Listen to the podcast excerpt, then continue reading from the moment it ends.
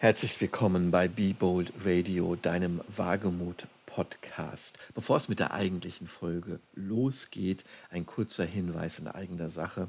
Wir haben uns entschlossen, im August eine Sommerpause einzulegen. Es wird also keine Veröffentlichungen im August geben, aber natürlich noch in den verbleibenden Juniwochen und im ganzen Juli. Ab dem 4. September starten wir dann wieder in gewohnter Art und Weise und freuen uns, wenn ihr ab dem 4. September wieder bei uns einschaltet. Bis dahin wünschen wir euch eine fantastische Sommerzeit. You're listening to Be Bold Radio. Herzlich willkommen bei Be Bold Radio, deinem Wagemut-Podcast. Heute am Mikrofon hört ihr Jörn Ogiermann und neben mir könnt ihr Janina Münker, Rada Arns und auch Tommy Siebenhühner am Mikrofon erleben. Der Mann, mit dem ich heute das Gespräch führe, war viele Jahre lang in der Beratung tätig, dabei auch in verantwortlicher Position als Partner einer Unternehmensberatung mit dem Schwerpunkt Supply Chain Management – für die Chemie, Pharma und Prozessindustrie. 2017 hat er den Schritt gewagt, zusammen mit einem Partner zu gründen, und zwar in einem Bereich, der in aller Munde ist, nämlich künstliche Intelligenz. Bei seiner Idee zur Nutzung von künstlicher Intelligenz geht es auch darum, von menschlichen Entscheidungsprozessen zu lernen und diese nachzuahmen. Ich bin schon sehr gespannt darauf, mehr über seinen Blick auf die Möglichkeiten künstlicher Intelligenz und natürlich auch über sein Start-up zu erfahren. Er ist zudem Dozent für Operations und Supply Chain Management. Ich freue mich ganz besonders, Christoph Lee zu begrüßen. Herzlich willkommen, Christoph. Schön, dass du bei uns bist. Ja, hallo Jörn. Vielen Dank für die Einleitung und ja, ich freue mich auch. Ja, ähm, lass uns doch gar nicht äh, lange fackeln, sondern gleich mit der ersten Frage loslegen. Das ist bei mir in der Regel so ein Dreigestirn an Fragen, nämlich äh, wer bist du, wo kommst du her? Und wo geht es eigentlich gerade hin für dich, Christoph? Das ist eine sehr gute Frage für die ähm, Einleitung. Und ähm, ähm, fangen wir einfach mal an, wo ich bin oder wer ich bin. Das ist, äh, ich würde es einfach mal so bezeichnen, ich glaube, ich bin ein Ergebnis einer Reise, einer äh, längeren Reise, jetzt über mehrere Jahre, äh, in denen ich, ja, auf der ich viele Dinge erlebt habe, im beruflichen Umfeld, auch im privaten Umfeld und ähm, bin jetzt angekommen, ja, bei einer Stufe, äh, ein Unternehmen gegründet zu haben, wie du sagtest, in, in 2017 und ähm, ja, mich vor allen Dingen darauf zu konzentrieren, dieses Unternehmen ähm, weiter auszubauen, aufzubauen. Ähm, das ist der Stand, äh, an dem ich jetzt angekommen bin. Und ähm, ja, zwischendrin habe ich viele Dinge erlebt, ähm, war viel international unterwegs, eine Familie gegründet, ähm, in der Beratung gearbeitet, äh, in der Flüchtlingshilfe gearbeitet, äh, mich mit Yoga beschäftigt. Also es gibt sehr viele Dinge und ich glaube, die hm, diese Erlebnisse, die ich dort äh, gesammelt habe, die Menschen, die ich getroffen habe, die haben aus mir das gemacht, was ich heute bin. Und wo ich mhm. gestartet bin, ja, kann man glaube ich so sagen, ich bin ein Kind der 80er. Ich bin gestartet in der Sorglosigkeit, der Gemütlichkeit der alten Bundesrepublik und ähm, ja, habe von dort aus äh, einige Dinge erlebt und ähm, ich glaube, dahin könnte ich mich auch nochmal entwickeln, in diese Sorglosigkeit. Das wäre nochmal ein Schritt, der auch bei mir äh, auf der sogenannten Roadmap steht, ähm, einfach äh, diesen Schritt nochmal zu gehen. Und ähm, da kommt mir dann Yoga zu Pass und Meditation. Das kann sicherlich ein nächster Schritt sein, auch äh, nach dem Startup-Thema, nach der Achterbahnfahrt. Wow. Achterbahnfahrt, da möchte ich natürlich äh, gleich noch mehr darüber erfahren. Du hast eben auch einen Zustand erwähnt, den du gerne wieder erreichen würdest, den Zustand der Sorglosigkeit. Und bevor man sorglos werden kann, muss man häufig auch erst etwas wagen. Und Wagemut ist ja auch das Thema dieses Podcasts. Und deswegen interessiert mich natürlich, was ist eigentlich deine ganz eigene Definition von Wagemut? Und würdest du wenn du darüber sinnierst, dich auch selber als wagemutig bezeichnen? Äh, ich glaube nicht. Äh, ähm, aber ich glaube, das ist halt eine eigene Perspektive und äh, ja, die Maßstäbe sind natürlich auch die eigenen. Ähm, sicherlich äh, gehört das auch zu mir dazu, äh, dass ich immer wieder neue Dinge wage, neue Wege beschreite und mich ja einer gewissen Unsicherheit ähm, aussetze, um Neues kennenzulernen. Das äh, ja, hat sich als sehr spannend herausgestellt in der Vergangenheit und ist einfach ein Teil von mir, diesen Weg zu gehen. Ähm, aber deswegen würde ich mich noch nicht unbedingt als besonders wagemutig, mutig bezeichnen. In der Definition ähm, wagen ist ein gewisses Risiko eingehen. Ja, das mache ich. Ähm, vielleicht nicht so hoch. Also es ist schon äh, immer noch eine Art kontrolliertes Risiko.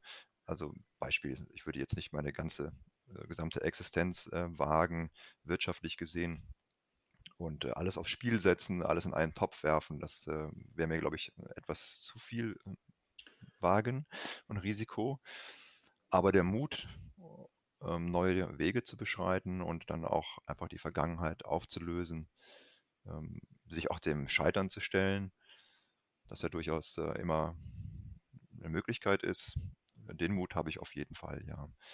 Den hätte ich aber vielleicht nicht vor 20 Jahren gehabt weil da ähm, ja, wäre das Scheitern wahrscheinlich schon etwas äh, gewesen, äh, was mich dann schon zum Nachdenken gebracht hätte, auch zum Nachdenken gebracht hat. Also das äh, sind bei mir einzelne Schritte, kleinere Schritte, dann größere Schritte geworden, ist dann eher eine, eine Evolution hin zu diesem Wagemut.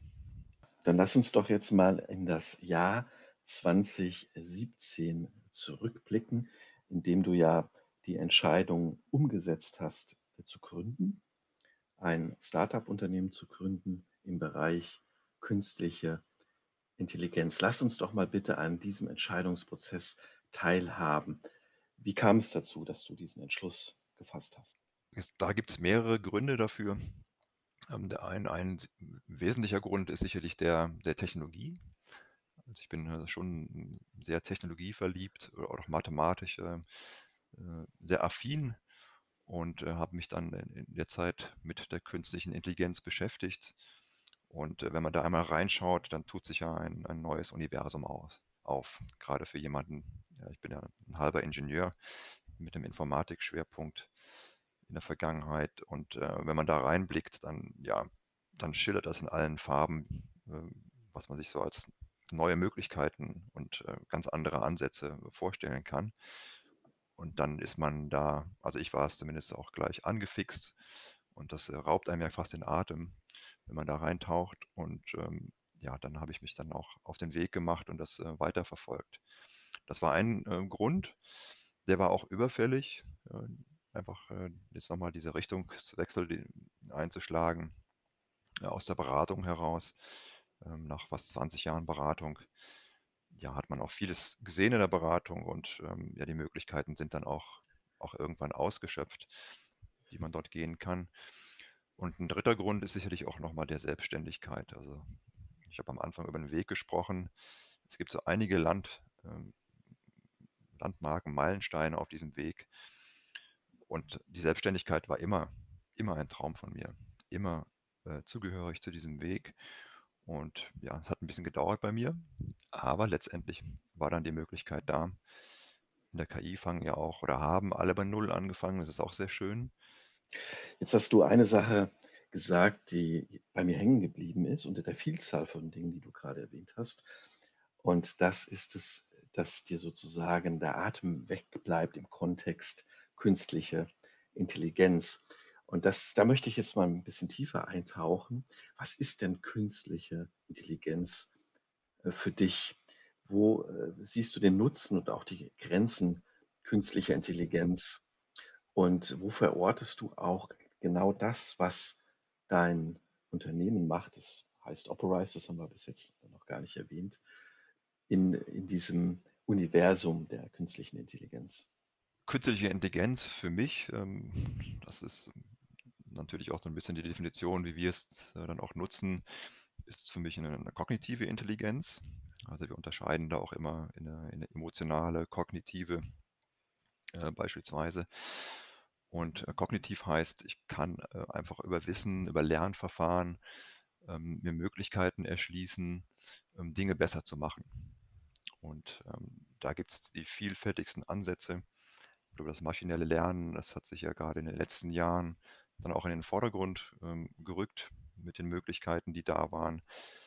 Ähm, ja, der Auslöser war ein, ein Thema Richtung äh, Go, dieses Go-Spiel, dass äh, Google es geschafft hat, ähm, wirklich den äh, besten Spieler, den es gibt, den menschlichen Spieler dort zu schlagen mit einer Kombination von verschiedenen Algorithmen.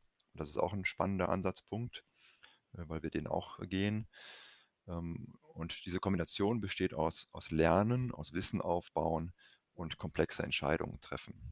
Das äh, ja, spiegelt so ein bisschen die, die kognitiven Möglichkeiten wider, die KI-Systeme heute haben und die sie dann auch sehr mächtig machen, weil äh, das, äh, dieses Datum, das man dann den Mensch geschlagen hat, das war ein Indikator dafür, dass die künstliche Intelligenz nicht in dem Sinne sehr narrow ist. Man unterscheidet immer zwischen sehr engen Ansätzen äh, in der KI und breiteren Ansätzen, die auch dann generalisiert werden können, sondern dass man aus diesem Bereich der absoluten Spezialanwendung, sagen wir mal Spezialanwendung als Beispiel wäre eine ähm, Erkennung von Tumoren ähm, im, im MRT, dass man einfach die Muster auswertet und dann verschiedene ja, Vorsituationen eines Tumors äh, detektieren kann äh, mit verschiedenen ähm, ja, Attributen, die man hinterlegt und dann ja dem Mensch dazu verhilft, einfach nicht zu erkranken oder nicht in eine ja, mhm. wirklich äh, verschärfte Erkrankung hineinzugehen.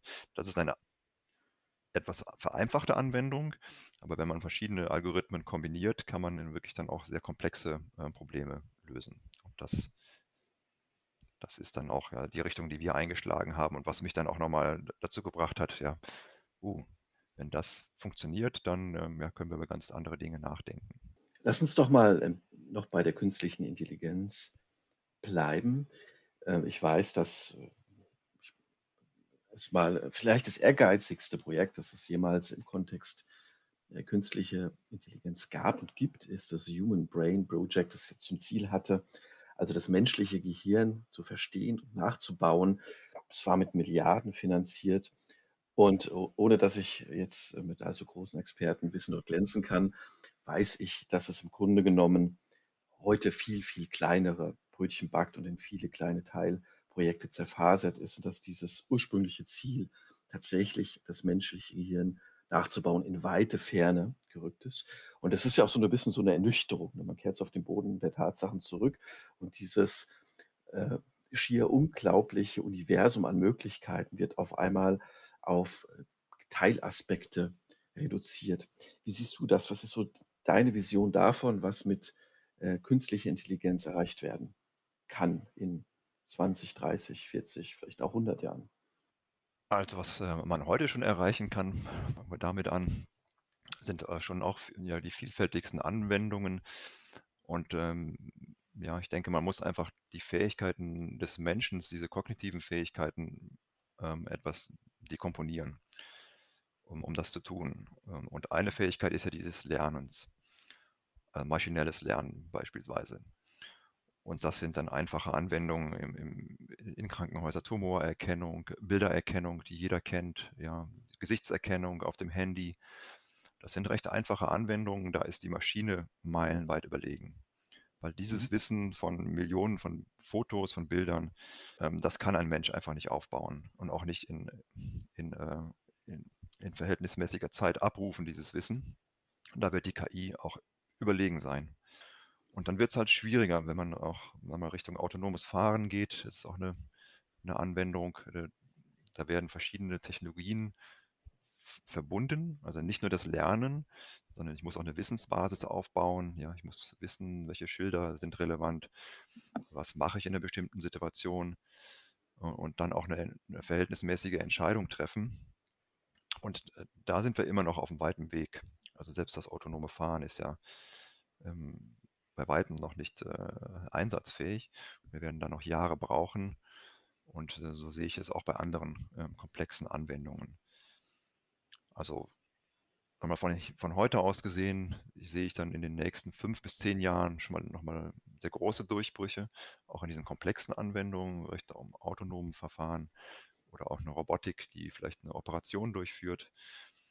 Ähm, und ähm, ab dann ist es halt schwer abzusehen, was möglich Mhm. ist. Aber da würde ich für mal alles offen lassen. Ähm, aber ich würde halt nicht diese Dystopie äh, mit einbauen. Einmal, dass ähm, menschliches Arbeiten wertlos wird und die, die Menschen ihre Jobs äh, verlieren oder Mhm. dass irgendwann auch ein, eine künstliche Intelligenz sozusagen die Macht übernimmt, wie man immer das auch dann ausprägt. Mal abgesehen von so einer Dystopie, die man natürlich in den grausten und schwärzesten Farben am Ende malen kann, wie siehst du das Verhältnis zwischen künstlicher und menschlicher Arbeitskraft respektive Intelligenz? Ähm, ist es eine Konkurrenz? Ist es etwas, was sich ergänzt? Ist es etwas von allem? Welches Bild, äh, hast du selber davon, wie die beiden miteinander interagieren? Das ist ähm, unbedingt äh, eine, eine Koexistenz. Ähm, denn ähm, ja, die, die, die KI ist heute einfach noch nicht in der Lage, ähm, komplett automatisch zu lernen. Und äh, genauso ist es auch bei unseren Anwendungen. Der Algorithmus oder die KI, die kann viele Dinge übernehmen Richtung ja, Auswertung von Daten, Dinge, die ein Mensch wirklich auch, auch schwer fallen. Ähm, aber der, der Mensch muss letztendlich dann auch bewerten, wie diese Auswertung funktioniert hat. Und er muss auch bewerten, wie gut war eine Entscheidung, die getroffen wurde. Mhm. Und ähm, von daher ist es eine, eine Koexistenz und die KI ist ohne den Menschen ähm, heute nicht denkbar. Jetzt haben wir ja relativ viel allgemein über, künstliche Intelligenz ähm, geredet, sie unter verschiedenen Kriterien äh, betrachtet und beleuchtet. Lass uns doch jetzt mal ganz konkret über Operize reden. Was macht ihr da ganz genau? Was bietet ihr eigentlich euren Kunden? Wer sind eure Kunden letztendlich und wel welchen Vorteile haben sie davon, äh, mit euch äh, zusammenzuarbeiten? Unsere Kunden äh, sind in der Regel ähm, Industrieunternehmen ähm, aus der Prozessindustrie, aber auch aus der diskreten Industrie. Und das sind Unternehmen, die ähm, ja, produzieren, dort komplexe Prozesse haben, ihre Produkte herzustellen. Ja, vom Rohmaterial, das eingeht, über verschiedene Stufen in der Produktion bis zum äh, fertigen Produkt. Das ist unsere, ähm, unsere Klientel und ähm, ja, die hat natürlich die letzten Jahre, sagen wir mal so, etwas gelitten unter der Globalisierung in dem Sinne, dass die Produktion äh, wesentlich komplexer geworden ist, als man das äh, noch vor 50 Jahren hatte oder auch vor 10 Jahren. Das heißt, dort sind globale Wertschöpfungsketten äh, präsent heute, die ähm, ja, aus den verschiedensten Stufen verstehen, verschiedene Lieferanten liefern zu, produzieren. Und ähm, das macht es natürlich schwer, schwierig oder schwer, diese komplexen Ketten oder Produktionen zu steuern. Und insbesondere den Menschen. Äh, schwer, das komplett zu überblicken. Ja, man kann mal ein Beispiel nehmen. Ähm, ein Produzent, chemischer Produzent, der äh, Waschmittel produziert, der operiert dort äh, 20 verschiedene Linien, hat äh, vermutlich ein Equipment von 200, 300 äh, Geräten, die dort äh, miteinander äh, kooperieren. 150 Mitarbeiter, die können 4000 Produkte produzieren und dahinter hängen 10.000 Kunden. Dann ist natürlich die Frage, welches Produkt man wann, auf welcher Anlage, zu welchem Zeitpunkt, für welchen Kunden produziert. Eine schwere Entscheidung, äh, die zu treffen ist. Und da kommen wir ins Spiel. Wir unterstützen den Menschen, genau diese Entscheidung zu treffen und auch zu verstehen, wie seine gesamte Produktion funktioniert, mit welchem Lieferanten der gerade Probleme hat, welche Anlage ein Problem hat, wo man möglicherweise auch eine Qualität produziert, die nicht ausreichend ist. Und wie man jetzt dieses gesamte Konstrukt, dieses gesamte System am besten im Sinne von einer Optimierung nutzt. Das heißt, wir haben Algorithmen zur, zur Planung und Steuerung entwickelt, die genau dieses, diesen sogenannten Use Case bedienen, der Planung und Steuerung in der industriellen Produktion. Jetzt hast du ähm, eingangs unseres Gespräches ja mal erwähnt, dass du ähm, auch Ingenieur bist, dass du dich sehr gerne mit komplexen Problemstellungen auseinandersetzt und das natürlich auch aus dem Blickwinkel der Mathematik heraus. Jetzt hast du wieder von Algorithmen geredet. Wir reden insgesamt äh, im Kontext künstliche Intelligenz.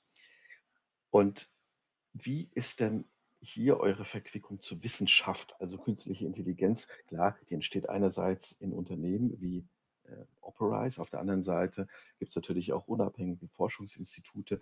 Habt ihr Verbindungen zu solchen Forschungsinstituten? Ich denke zum Beispiel an Fraunhofer-Institute, sodass ihr sozusagen auch von der Wissenschaft an und für sich äh, profitieren könnt. Da hast du den Nagel natürlich auf den Kopf getroffen. Wir sind ein äh, Fraunhofer Spin-off, ein sogenanntes Fraunhofer Spin-off und werden auch ähm, teilweise von Fraunhofer äh, finanziert.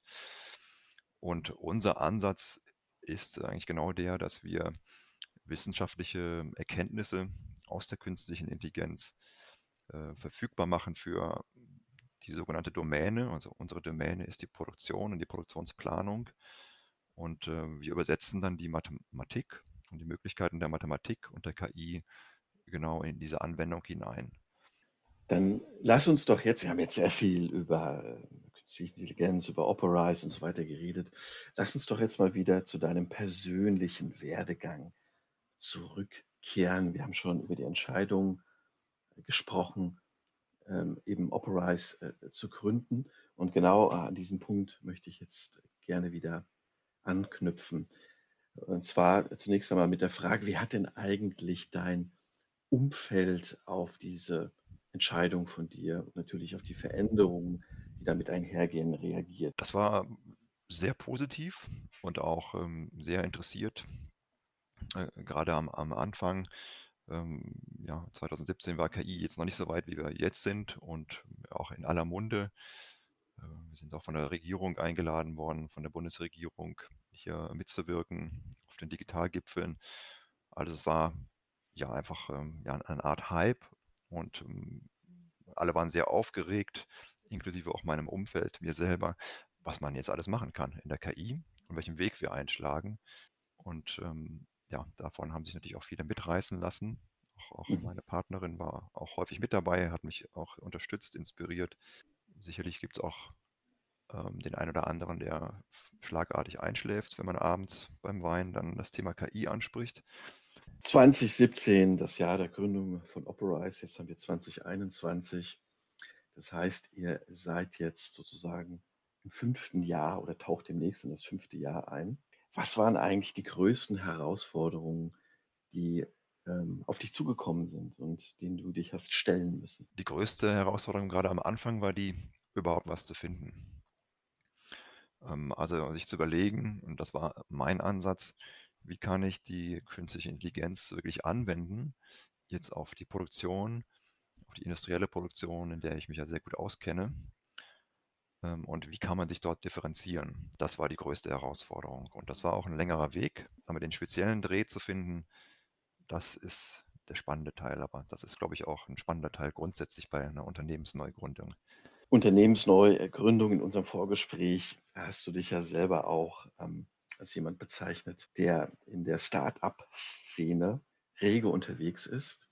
Was macht denn diese Start-up-Szene aus deiner Sicht eigentlich aus? Wie unterscheidet sich das also zum Beispiel auch von der Unternehmensberatung, in denen du ja vorher über anderthalb Jahrzehnte oder sogar noch länger einen sehr sicheren Stand hattest? Ja, ich bin äh, sehr aktiv in der Start-up-Szene, ähm, vor allen Dingen in der, der, der künstlichen Intelligenz. Ich bin äh, ja auch für Nordrhein-Westfalen dort verantwortlich für den KI-Bundesverband. Und wir haben uns auch ja schon 2017, 18 getroffen, den Verband gegründet, um hier auch den, den Startups äh, einfach eine Stimme zu geben, gerade was die künstliche Intelligenz angeht, im Vergleich zu den Großunternehmen. Und ähm, der, der große Unterschied ist der, schwierige Dinge sofort umzusetzen, anzugehen, umsetzen und einfach machen. Und das äh, manchmal etwas unstrukturiert. Und das ist vielleicht der Unterschied zur Unternehmensberatung. Da achtet man sehr darauf, sehr strukturiert zu arbeiten, in Prozessen zu arbeiten und lässt sich auch ein bisschen Zeit, ein bisschen mehr Zeit. Aber in der Start-up-Szene, da kommen die verschiedensten Menschen zusammen, die sind auch nicht gewohnt, zusammenzuarbeiten. Und man setzt sich einfach am Tisch herum und produziert. Das ist mir auch so ein bisschen in Erinnerung geblieben am Anfang.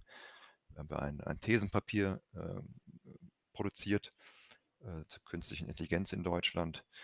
Und das haben wir an einem Vormittag in Berlin, haben wir zusammengesessen und produziert und gebaut und für mich auch nochmal ein spannender Prozess, das mitzuerleben. In, in was für einem Kreis ist denn dieses Papier entstanden? Wer war da neben dir noch beteiligt? Da waren verschiedene Startups beteiligt ähm, aus dem, aus dem KI-Umfeld, die auch dort den Verband mitgegründet haben. Wir hatten auch Unterstützung aus der Politik nochmal aus Berlin ähm, auch Teilnehmer von Microsoft, von großen Unternehmen, die natürlich auch sehr interessiert sind, haben dort mitgewirkt, aber die einigen, eigentlichen Protagonisten, das waren alles ähm, ja, Gründer aus dem Startup-Bereich äh, der KI. Mhm. Was hat dieser, diese Startup-Szene für ein Flair? Äh, hilft man sich da gegenseitig? Äh, wie, wie ist es sozusagen atmosphärisch? sich in dieser Startup-Szene zu bewegen. Ja, der Flair ist auch äh, gerade zu Unterschied zur Beratung ist äh, wesentlich entspannter. Das fängt vom Kleidungsstil ähm, an, ähm, ähm, aber auch äh, nochmal wesentlich produktiver, äh, muss ich sagen. Und man arbeitet sehr entspannt zusammen. Natürlich hat jeder auch seinen eigenen Nutzen im, im Blick, auch wenn er bei der Verbandsarbeit mitwirkt. Aber in dem Austausch untereinander können wir natürlich extrem viel voneinander lernen, gerade wenn es um neue Technologien geht. Und das ist auch ja, das Spannende, denke ich mal, an der Startup-Szene, ist so ein Open Space der Möglichkeiten. Dann lass uns doch jetzt mal nochmal so einen Bogen spannen äh, von deiner Zeit als Unternehmensberater. Also ich rede jetzt von der Zeit vor 2017 äh, bis heute. Wenn du so diesen Zeitraum überblickst, welche Auswirkungen haben sich da eigentlich für dich ergeben? Äh, wenn es um dein Umfeld geht, da haben wir jetzt schon viel drüber gehört. Spannender vielleicht deswegen auch die Frage, was dein Mindset angeht. Wie gehst du jetzt an Dinge heran im Vergleich zu vorher?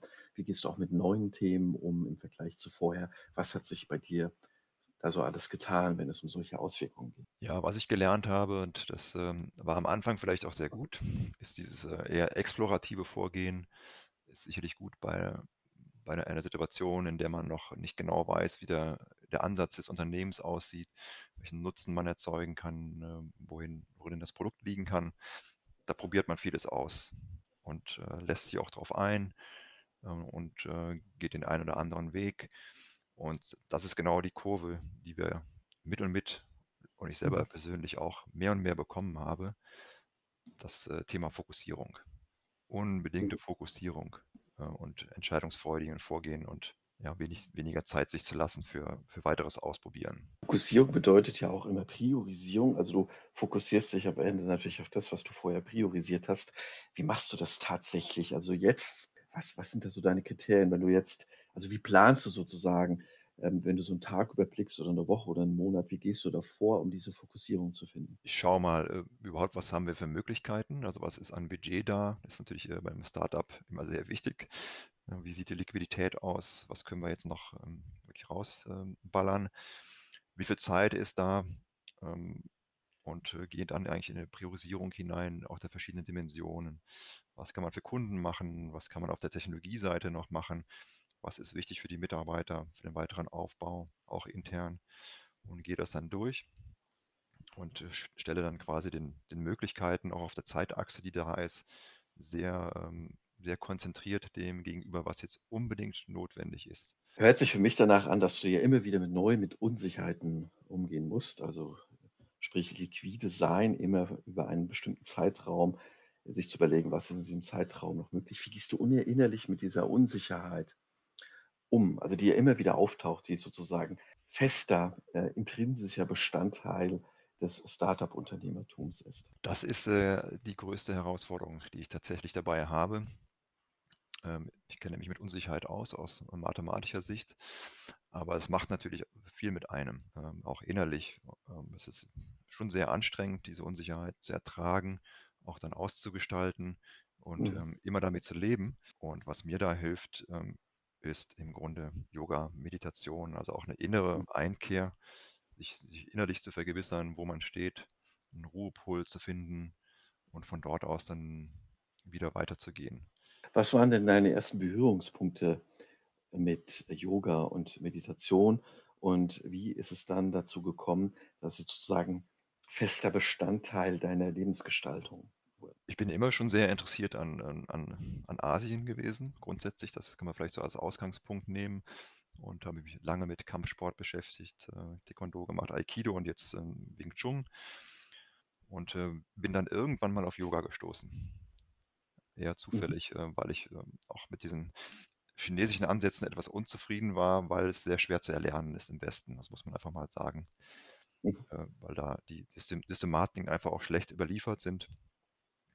Und dann bin ich auf Yoga gestoßen und ähm, auch noch zu Zeiten der Beratung äh, bin ich gleich den großen Schritt gegangen in ein Ashram hinein. Oh. Und das äh, war natürlich gerade für jemand, der aus der Beratung so trainiert äh, war auf Effizienz und immer unterwegs sein, schon ein harter Aufprall. War sehr spannend für alle Beteiligten, äh, das mal mitzuerleben. Ähm, und, aber das hat mir so einen Schub gegeben, dass ich mich dann auch äh, damit weiter beschäftigt habe. Und ähm, ja, ich kann mich noch an meine ersten Pranayamas erinnern. Da bin ich auch fast erstickt dran. Und äh, aber mit etwas Übung und Training und wenn man sich dem hingibt, ähm, dann äh, ja, ist es eine, eine Wahnsinnsquelle. Wie machst du das denn zurzeit? Also wie begleitet dich Yoga und Meditation in deinen täglichen Abläufen? Das gehört zu meinem Tag dazu. Der beginnt in, in, meistens mit einer Meditation und endet auch äh, zwischendrin manchmal auch. Es ist ja sehr einfach, äh, wenn man einfach in dem Zug ist oder unterwegs ist, sich für, für einen Moment einfach mal komplett zurückzuziehen, ähm, auf den Atem zu konzentrieren ähm, oder auf die Geräusche. Ich mache regelmäßig Yoga äh, mit, mit einem Studio zusammen, aber auch alleine für mich. Das gehört einfach dazu. Und ich merke, wenn ich das mal eine Woche lang nicht gemacht habe, dann fehlt doch schon was. Ja, das kann ich gut äh, nachvollziehen. Das geht mir ähnlich, äh, zumindest wenn es um Meditation geht. Lass uns doch noch mal über Menschen reden. Und zwar über Begegnungen, die du gerade in dieser Zeit seit 2017 hattest. Gibt es da Begegnungen mit ähm, anderen Menschen, die dir besonders in Erinnerung geblieben sind? Ja, das waren vielfältige Begegnungen, ähm, sicherlich auch im, im KI-Verband. Ähm, dort habe ich viele Unternehmer getroffen, ja, die sich auch auf den Weg gemacht haben. Also da war man quasi unter Gleichgesinnten äh, unterwegs und konnte auch seine Erlebnisse teilen. Äh, in der Wissenschaft habe ich sehr interessante Menschen kennengelernt, aus dem Fraunhofer Umfeld oder auch vom, vom, äh, vom DFKI. Äh, war häufig in Berlin unterwegs, äh, so ein bisschen als Zentrum, gerade was die Wissenschaft angeht, zu sehen. Diese Menschen inspirieren natürlich. Das äh, war sehr spannend, ähm, das alles mitzunehmen auf dem Weg und das hat auch dann sicherlich dazu geführt, jetzt zu einer Oprise zu kommen, wie sie heute ist. Weiterer wichtiger Punkt war auch mein Partner, auch im Unternehmen, den ich getroffen habe, denn ich hätte vermutlich nicht zusammen nochmal eine GmbH aufgebaut. Und wir haben uns auch zufällig getroffen auf einer dieser vielen, vielen KI-Veranstaltungen am Anfang, dann auch zusammen gegründet. Wir ergänzen uns da sehr gut. Jetzt haben wir ja auch so den Bereich Inspiration betreten. Was sind denn andere Quellen der Inspiration für dich neben diesen Begegnungen, die du uns gerade geschildert hast? Ja, was Podcast angeht, muss ich leider jetzt zugeben, äh, da bin ich noch ähm, im Anfängerstadium. Äh, Yoga, Meditation ist sicherlich so eine primäre Quelle, einfach die Ruhe und dann den Geist Freiheit zu geben. Sport genauso, also auch beim Laufen kommen mir die tollsten Ideen. Äh, ansonsten ganz andere Themen, äh, Kunst äh, ist mir sehr wichtig, auch die Perspektiven der Kunst, auch der Musik, der Architektur wenn man dort mit Menschen spricht, mit Künstlern, Architekten oder Musikern, die haben eine ganz andere Sicht auf die Welt, eine ganz andere Mhm. Sicht auf die Dinge. Und Lass uns doch mal bei Sicht bleiben, jetzt aber auf, auf die Sicht, die du auf dein äh, Leben hast, wenn du in die Zukunft schaust. Also, was möchtest du denn in deinem Leben noch getan haben, dass, wenn du in einigen Jahrzehnten auf dein Leben zurückblickst, sozusagen dir nicht selber eingestehen musst, dass du Dinge, die du eigentlich unbedingt hättest tun wollen, doch unterlassen hast? äh, also ich glaube, das könnte ich jetzt schon sagen. Ich habe schon so viele Dinge gemacht. Das äh, würde mir jetzt auch nicht äh, allzu schwer fallen, ähm, sozusagen so einen Schritt zurückzutreten. Ähm, denn ich habe die meisten Dinge, die ich mir vorgenommen habe, ähm, dazu gehört ein MBA, ein Unternehmen zu gründen, ähm, aber sich auch auf Menschen einzulassen, auf meine Partnerin, eine Familie zu gründen. Ähm, die Dinge habe ich äh, gemacht. Und ähm, in der Zukunft sicherlich, was für mich noch spannend sein könnte, ist, sich nochmal weiter diesem Thema Meditation zu widmen Mhm. und das auch ähm, größeren Kreise von Menschen auch nochmal zu erschließen. Äh, das ist Mhm. was, äh, was mich nochmal interessieren würde. Das werde ich sicherlich auch machen. Möchte das Thema Vision noch nicht ganz äh, loslassen. Lass uns doch mal über Vision und Operize reden. Also welche Vision hast du denn für Operize? Wir haben ja einerseits gehört, dass du dazu gezwungen bist, immer wieder in bestimmten Zyklen zu denken. Auf der anderen Seite gibt es wahrscheinlich auch eine Vision von Operize, die unabhängig ist von diesen Zyklen. Und genau darauf möchte ich jetzt hinaus. Wenn du also Operize zu dem machen könntest, zu dem es aus deiner Sicht werden solle, wie würde es aussehen in fünf oder zehn Jahren? Ja, aus, aus, sagen wir mal, aus wirtschaftlicher Sicht äh, sieht die Vision so aus, ähm, dass wir sozusagen einen neuen Standard prägen für unseren Use Case ähm, der Produktion und der Produktionsplanung, einen neuen industriellen Standard, der weltweit nutzbar gemacht wird. Und äh, das äh, machen wir technologisch gesehen über einen, einen Service, der in der Cloud ähm, operiert wird und können somit quasi über äh, sogenannte Plug-in-Technologien uns überall reinhängen in alle Systeme, in alle Unternehmen dieser Welt und mit diesem Standard unseren Service verfügbar machen. Ähm, gesellschaftlich gesehen äh, wollen wir auch einen Beitrag leisten, sicherlich zum Thema Nachhaltigkeit. Also unsere Technologie hat das Potenzial, Nachhaltigkeit äh, wesentlich zu unterstützen, Energieverbräuche zu reduzieren, CO2-Ausstoß ähm, zu reduzieren oder auch den Verbrauch von, von Rohstoffen, von wichtigen zu, zu optimieren. Und ähm, das ist für uns auch ein ganz wichtiges Thema, diesen Beitrag zu leisten. Da möchte ich jetzt gerne noch mal ein bisschen hängen bleiben mit dir. Und zwar, wenn man sich sozusagen die Zukunft der Menschheit vorstellt, natürlich im, im Kontext der großen Herausforderungen, vor denen wir stehen, ähm, Klimakrise, äh, Welternährung, äh, was auch immer, also diese ganz großen Aufgaben, dann gibt es ja eigentlich zwei Endpunkte. Der eine Endpunkt ist, wir schaffen das, indem wir neue Technologien einsetzen. Und der andere Endpunkt ist, wir schaffen das, indem wir verzichten. Wo stehst du da? Also bist du ein Verfechter des ewigen Wachstums? Also der, das Einsetzen von neuen Technologien ist ja auch eine Fortsetzung des Wachstumsgedankens. Und äh, Verzicht ist ja eigentlich das Gegenteil davon. Also jeder von uns, äh, keine Ahnung, hätte dann nur ein bestimmtes Kontingent an Flugkilometern und äh, Fahrkilometern mit dem Auto, was auch immer das sein mag, ist jetzt äh, rein ins Blau hineingesponnen von mir. Am Ende steht da aber Verzicht, also Verzicht auf das, was wir eigentlich gewohnt sind. Wo verortest du dich da in diesem Spannungsfeld? Also ich bin, glaube ich, mittendrin in beiden. Äh, Also fangen wir mit dem Thema Verzicht an oder ich würde eher sagen Fokussierung. Äh, Man fokussiert sich äh, auf, auf die Verbräuche, die für einen wirklich einen Wert äh, erzeugen. Ähm, Das ist auch ein Thema für mich. Also ich habe mein Auto längst abgegeben. Ich äh, fahre nur noch Fahrrad, also Fahrrad oder ne- die Stadt des Fahrrads ist für mich auch eine Vision, äh, weil das einfach auch den Menschen aus meiner Sicht gut tut. Ähm, Kombination aus Bewegung, Geräusche, Redu Reduktion. Also einfach weniger zu machen, weniger zu imitieren an, an Geräuschen, an, an Verbräuchen ähm, und sich dann auch auf, auf ähm, wichtige Dinge zu konzentrieren. Das ist für mich ein, ganz wichtiger Aspekt und da den Weg werden wir auch gehen müssen und ich finde den auch sehr äh, erstrebenswert. Ähm, und auf der anderen Seite, ja, ohne Technologie wird es nicht gehen. Das ist, Mhm. äh, ist ganz klar. Auch, auch wenn man sich jetzt mal anschaut, wie die Weltbevölkerung weiterhin wächst, selbst wenn man auf diesen äh, eher etwas Verzichtpfad einschwenkt, wird es nicht gehen ohne den Einsatz von Technologie und insbesondere KI. Lass uns jetzt noch mal eine Zeitspanne überblicken.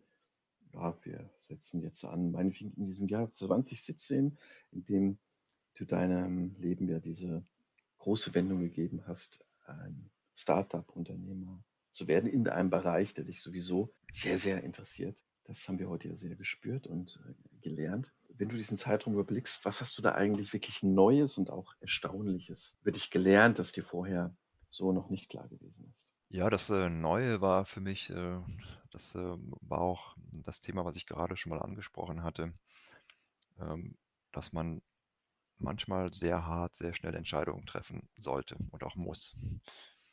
Ähm, diese, diese Klarheit, diese Klarheit zu gewinnen, das ist sicherlich ein Ergebnis äh, von der Unternehmertätigkeit. Diese Klarheit zu gewinnen, wenn ich morgens aufstehe, mich an den Schreibtisch setze, was mache ich jetzt? Was sind die wirklich wichtigen Schritte? Welche Entscheidungen muss ich treffen? Wie schnell muss ich sie treffen? Wie schnell muss ich sie umsetzen?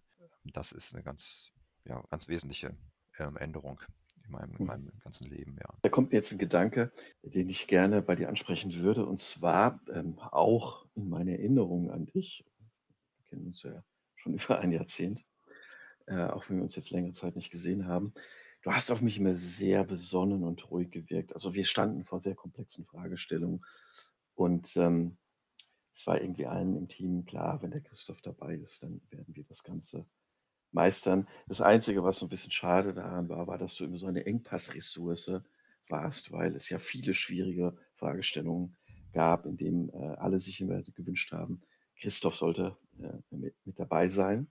Und ähm, ich komme jetzt insbesondere darauf zu sprechen, wie du auf mich gewirkt hast, also sehr ruhig, besonnen, äh, klar und strukturiert. Äh, das ist ja das eine, wie man von außen wahrgenommen wird. Wie erlebst du dich selber in diesen Situationen vor solchen schwierigen Fragestellungen? Äh, leises Aufsteigen von Panik. Ähm, aber äh, dem muss man sich natürlich dann stellen. Ähm, und das, da äh, hilft natürlich auch die Erfahrung, dass äh, viele Dinge auch immer wieder funktioniert haben.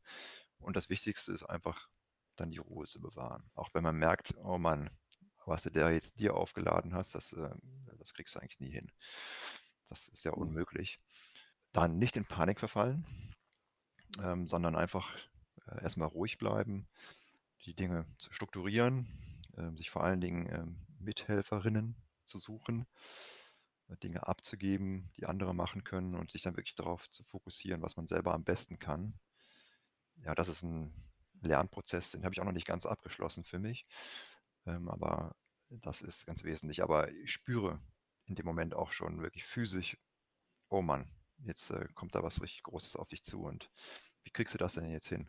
So, wir sind jetzt schon der Zielgerade unseres äh, Gesprächs. So ein, zwei Fragen habe ich noch und würde gerne fortfahren mit äh, folgender Frage. Da geht es um Tipps. Also es gibt ja viele Menschen, die sich genau solche Fragen stellen, wie du sie dir gestellt und auch schon beantwortet hast.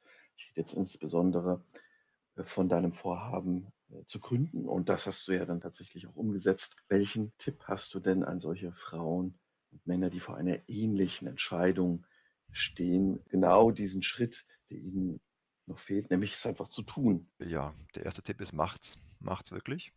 Denn äh, also das ist eine Erfahrung ähm, im, im Leben, die also für mich auf jeden Fall eine ganz wertvolle war und nach wie vor auch eine ist.